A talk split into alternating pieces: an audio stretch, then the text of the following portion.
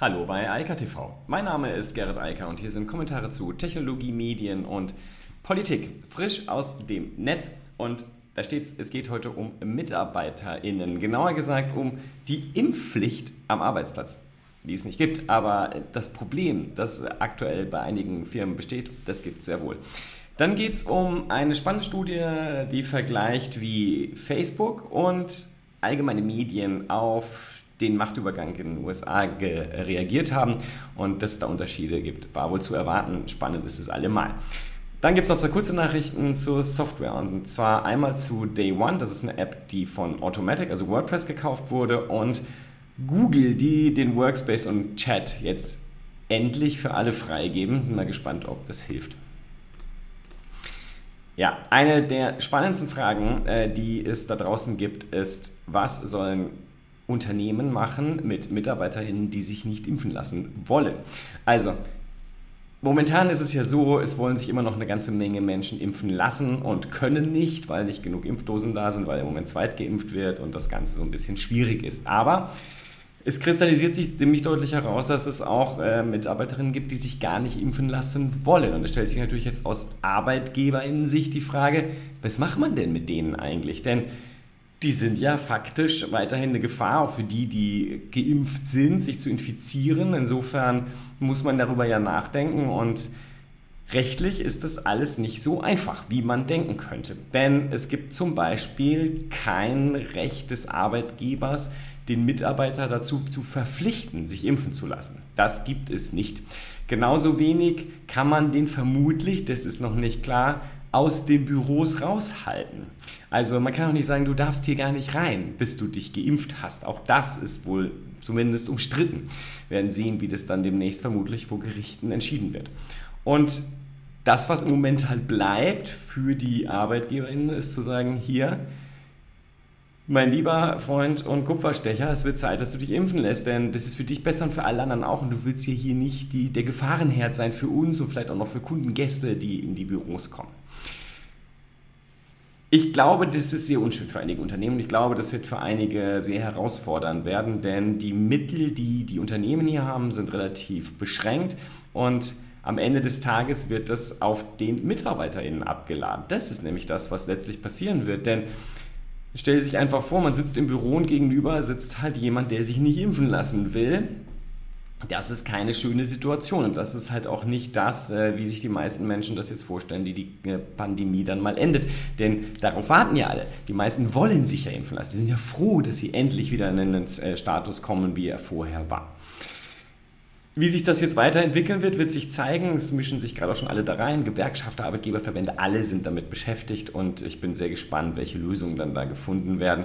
Wie gesagt, meine These ist, das wird am Ende des Tages auf dem Rücken derer ausgetragen, die sich haben impfen lassen ähm, oder noch impfen lassen wollen und die dann damit leben müssen, dass dort Kollegen äh, und Kolleginnen sitzen, die das nicht so sehen, warum auch immer. Aber so ist es halt.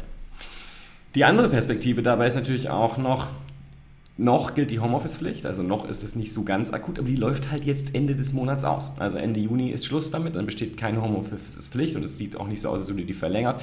Äh, dafür gibt es auch keinen guten Grund letztlich mehr. Und äh, da muss man halt einfach als Unternehmen sich jetzt überlegen, wie das weitergeht. Die Frage, die sich Unternehmen generell aber stellen sollten, ist halt auch, will ich, dass die Leute zurück ins äh, Büro kommen? Also da sind die Meinungen noch sehr geteilt.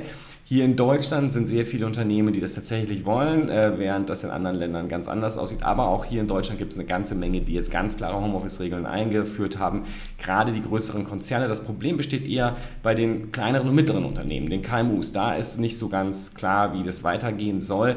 Da ist man sich sehr unsicher. Da wird halt häufig klassisch in Anführungsstrichen geführt nach der Devise, wer am Schreibtisch sitzt, der arbeitet vermutlich auch. Ähm, ja, ich glaube, da bestehen eher Hinderungsgründe in der Organisationskultur und Struktur, dass man sagt, okay, wir müssen weg von der rein zeitlichen Präsenzarbeit zu der aufgabenbezogenen Arbeit, die halt auch relevant ist. Klar, es gibt da Ausnahmen, äh, die Fachverkäuferin vor Ort kann nicht plötzlich im Homeoffice bleiben. Das funktioniert nicht, das hat auch während der Pandemie schon nicht funktioniert. Aber für die ganzen und die Mehrheit der Menschen in Deutschland, die Mehrheit der Arbeitnehmerinnen, ist es halt so, die sitzen so oder so äh, vor dem Bildschirm, ob die das zu Hause machen oder irgendwo in einem Büro. Das spielt keine Rolle, außer dass es zu Hause deutlich effizienter und produktiver ist.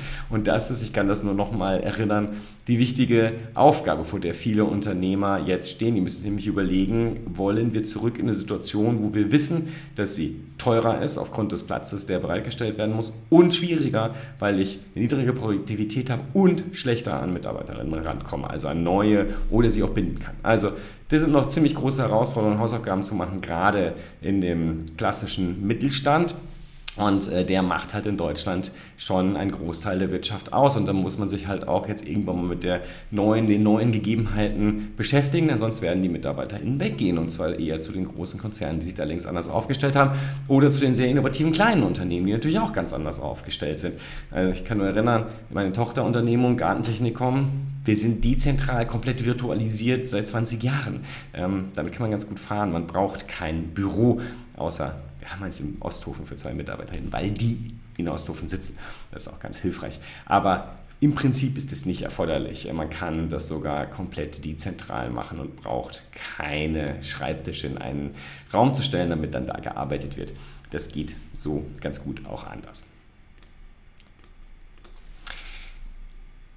Ich glaube, es ist allen Leuten klar, dass es einen Unterschied zwischen alten Medien, von Journalisten betrieben und neuen Medien oder den heute herrschenden Medien mit der höchsten Reichweite gibt, die im Internet, den sozialen Netzwerken, den sozialen Medien, die darüber verbreitet werden. Und das ist halt etwas anderes und es gibt dort auch klare Unterschiede. Und das konnte man jetzt wieder sehr schön sehen und messen auch nach, der, nach dem Machtwechsel in den USA.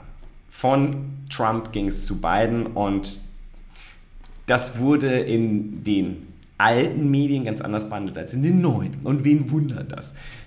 Obwohl die, auch die klassischen alten Medien sehr stark polarisiert sind in den USA mittlerweile, das hat übrigens auch was mit Gesetzen zu tun, die da in den 70ern von den US-Amerikanern forciert wurden, ist es in den sozialen Netzwerken natürlich nochmal viel, viel krasser. Und das lässt sich halt auch gut messen und das hat Pew getan und eine neue Studie dazu auch veröffentlicht.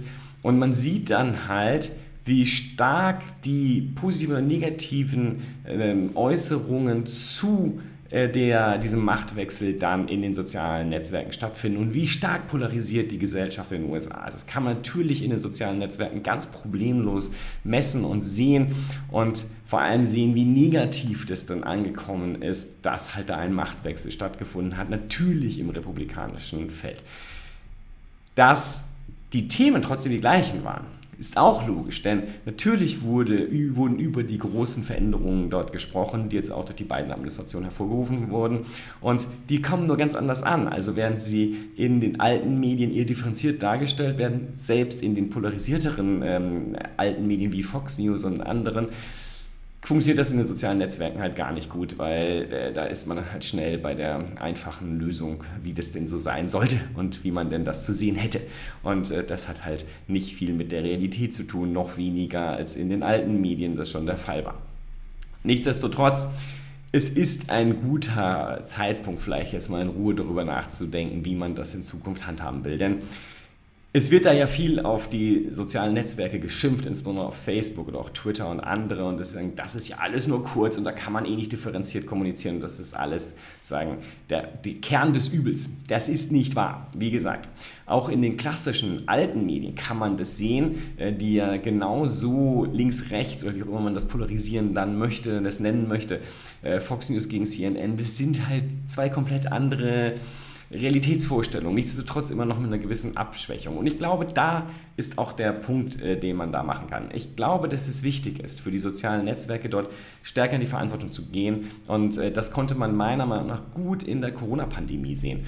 Es war ja möglich für Facebook auf einmal zu sagen, okay, wir packen halt unter jeden Post, der ähm, schwierig ist, also entweder eine glatte Lüge oder einfach nur dumm, äh, packen wir entsprechende Links äh, zur WHO, zu den anderen Gesundheitsbehörden oder auch zu klar gut recherchierenden Medienanbietern, damit man sich dann wirklich sinnvoll über das Thema äh, informieren kann. Denn in der Pandemie kommt es halt darauf an, dass alle mitziehen, hatten wir ja gerade auch. Auch die Kollegen im Büro sollten sich ja lieber impfen lassen, als dass man da mit denen an einem Tisch sitzen muss, die äh, weiterhin äh, der Corona-Herd sind.